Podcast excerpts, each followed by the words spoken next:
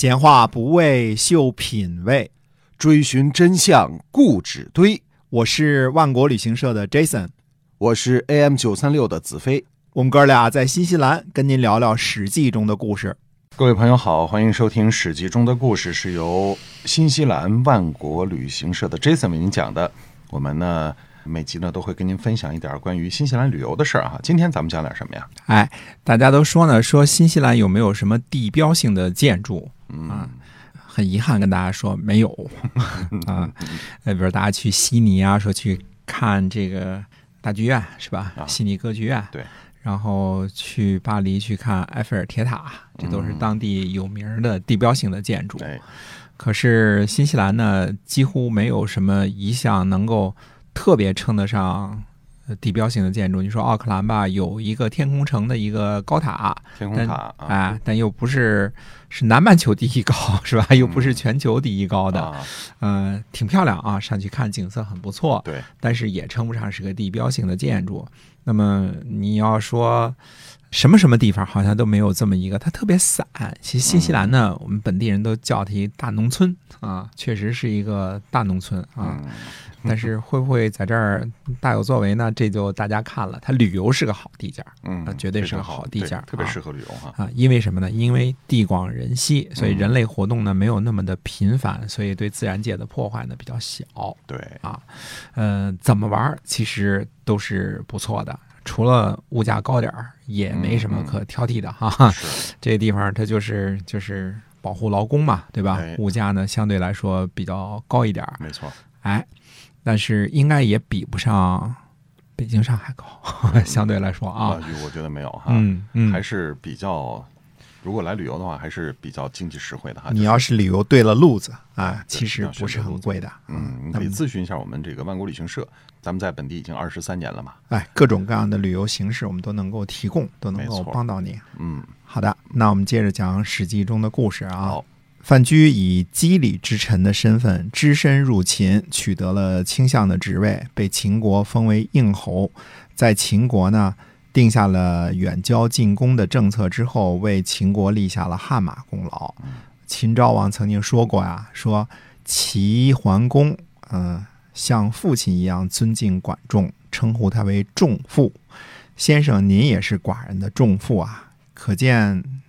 这秦王对于范雎的这个倚重还是挺厉害的，嗯，呃，而范雎呢，在蔡泽的劝说之下呢，功成身退，属于传说级的牛人。那么历史上的真相到底如何呢？这一对君臣之间真的像记录的那样如鱼得水吗？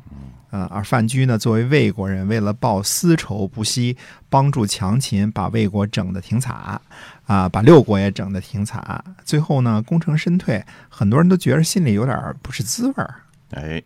要说范雎这个人吧，能力很强，但是确实让人有点不舒服哈。哎，我们来挖一挖这对君臣之间的那点事儿啊。从史料记载来看呢，似乎秦昭王对于范雎是言听计从，而且呢对范雎很宽厚，也不让他为郑安平和王姬连坐，而且下令国中呢都不允许议论郑安平的事情，就是不但是。不执法，而且呢，就是把这事儿就给盖住了，一手遮天给盖住了。那么范雎呢，也是一心一意为秦王效力啊。由于他的忠心呢，呃，让秦昭王对他轻言有加。那么今天挖几件事儿呢？第一件事儿呢，就是秦国失去韩国汝南的事情。汝南呢，就是范雎被封的土地，呃，是应，所以呢，范雎被称为应侯。啊，那么这里呢，应该是从秦国从周或者从韩魏手中抢过去的，那后来呢又被韩国给抢走了。哦，那范雎收的租子就少了吧？是啊，那秦昭王呢就对范雎说：“说先生您成了亡国之君了，是否很忧虑呢？”哎，感觉这个问题不好回答。是啊，这个问题带有很强的技术性啊。嗯，呃，范雎估计呢，可能是已经想过怎么回答这个问题了，所以就说呢，不忧虑。那秦昭王就问他说：“为什么呢？”范雎说呢：“魏国有一位叫东门吴的人死了儿子而不忧虑，他的管家呢就问他说：‘说先生喜爱儿子啊，天下都比不上。现在儿子死了而不忧虑，这是为什么呢？’东门吴回答说呢，我以前没儿子，没儿子的时候也不忧虑，现在儿子死了，就跟没儿子是一样的。啊，范雎又是讲故事设比喻呢哈，这个是战国策士的一贯方式哈。哎，没错。那范雎说呢，说我以前是鱼子啊，鱼子就不是嫡子嘛，没有封地，那个时候呢不忧虑，现在失去了汝南呢，也不过和魏国那个东门武一样，我忧虑什么呢？哎。那秦王的反应是怎么样的呀？秦昭王不以为然，他就跟蒙敖说了：“说如今寡人就是有一个城池被围，我就食不甘味，坐不安席。现在范雎失去了土地而不忧虑，这是他的真心话吗？”蒙敖说：“呢，说我替您调查一下。”嗯，那蒙敖他怎么调查范雎是不是真心的？蒙敖就去找范雎，说：“蒙敖，我该死。”那那范雎就问他说：“这怎么话说呢？”嗯，蒙敖说：“大王把您当做老师，天下都知道。何况秦国国内呢？蒙敖肯定是要为秦王带兵做将军的。没想到韩国这个小国家居然敢忤逆秦国，夺了先生您的地盘我蒙敖还活个什么劲儿啊？不如去死。”范雎呢就拜谢蒙敖说：“说一切呢就拜托将军啦。”啊，蒙敖呢，转眼就把这话呢告诉了秦昭王。哦，那也就是说，范雎还是在乎封地的。那看来这次范雎有点矫情的过头了。那恐怕没有人地盘被抢了，他还不担心的吧？哎，从那以后呢，只要范雎说韩国的事儿，秦昭王就是认为因为失去了汝南的这个硬的这个缘故，所以呢，这些策略一律不听。这秦昭王心眼可不少啊。范雎这回言不由衷，那反倒弄巧成拙了。哎，另外一件事儿呢，就是王姬的事儿。王姬因为推荐范雎有功啊，后来这个范雎呢推荐他做了河东郡守。在公元前二百五十八年，秦军攻打邯郸的时候，攻击了十七天都没能拿下。这时呢，有一位名字叫庄的手下对王姬说呢：“说您为什么不赏赐军力呢？”啊，这个庄是庄重的庄啊，不是装的装啊。王姬说：“我跟大王的事儿不用别人插嘴。”庄说：“呢，不然。说父亲对于儿子有些命令必须听，有些就未必听。父亲说休掉老婆，把爱妾卖了，儿子必须执行。看来那时候家长制还是挺厉害的，这样的命令都必须执行啊。”哎。庄接着说呢，说但是如果父亲说不许思念他们，这个命令一定得不到执行。那庄又接着说，说这个街道的驴里啊，看门的老太太说，说某位姑娘和谁谁通奸，人们都愿意相信。尊贵的妻子已经休了，宠妾已经卖了，想让人不想念，难以执行。人们都愿意看人家的闲片儿，所以后一个故事呢，人们都倾向于相信。如今先生呢，虽然受秦王宠幸，但是也比不过父子之亲。军力卑贱，但是也不会卑贱过街道老太太。听说呀，三人成虎，十人揉锥啊，众口所疑，不翼而飞。所以说呢，应该赏赐军力而礼遇他们。王姬呢，不听。军力没有出路，果然厌恶王姬，最后跟着杜挚反了。嗯，那王姬最后被定罪私通诸侯，就是因为这件事儿吧？是啊，那秦王大怒，想要杀了范雎。嗯，这叫连坐。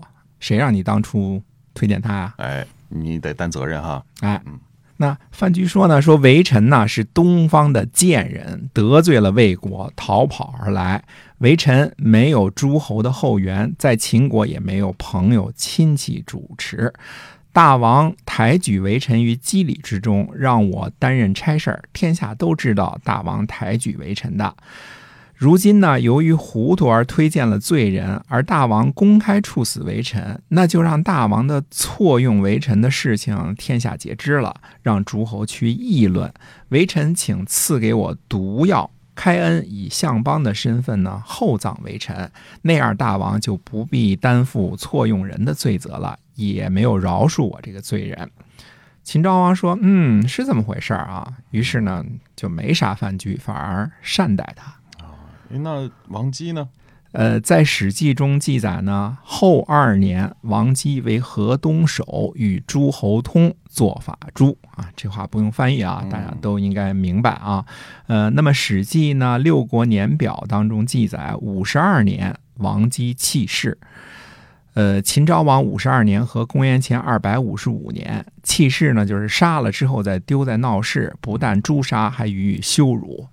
那范雎还是躲过了一劫哈，最后免相退休了。呃，是的，历史上呢都这么说。但是新发现的睡虎地秦简当中呢，呃，也有历史大事件的记载，说呢，五十二年，王姬、张禄死。哎，这个范雎在秦国时候用的就是张禄这个名字是吧？哎，对的，没错。呃，秦国人呢只知道有张禄，不知道有范雎。想当初虚谷到咸阳之后，就到处打听张军是谁，呃，所以让范雎给糊弄了，这个嘲笑了一顿，对吧？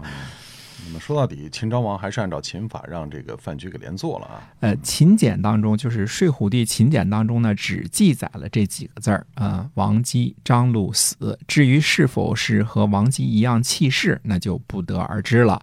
睡虎地秦简的记录者呢，是秦的官吏啊，而且呢是当时那个时代的人。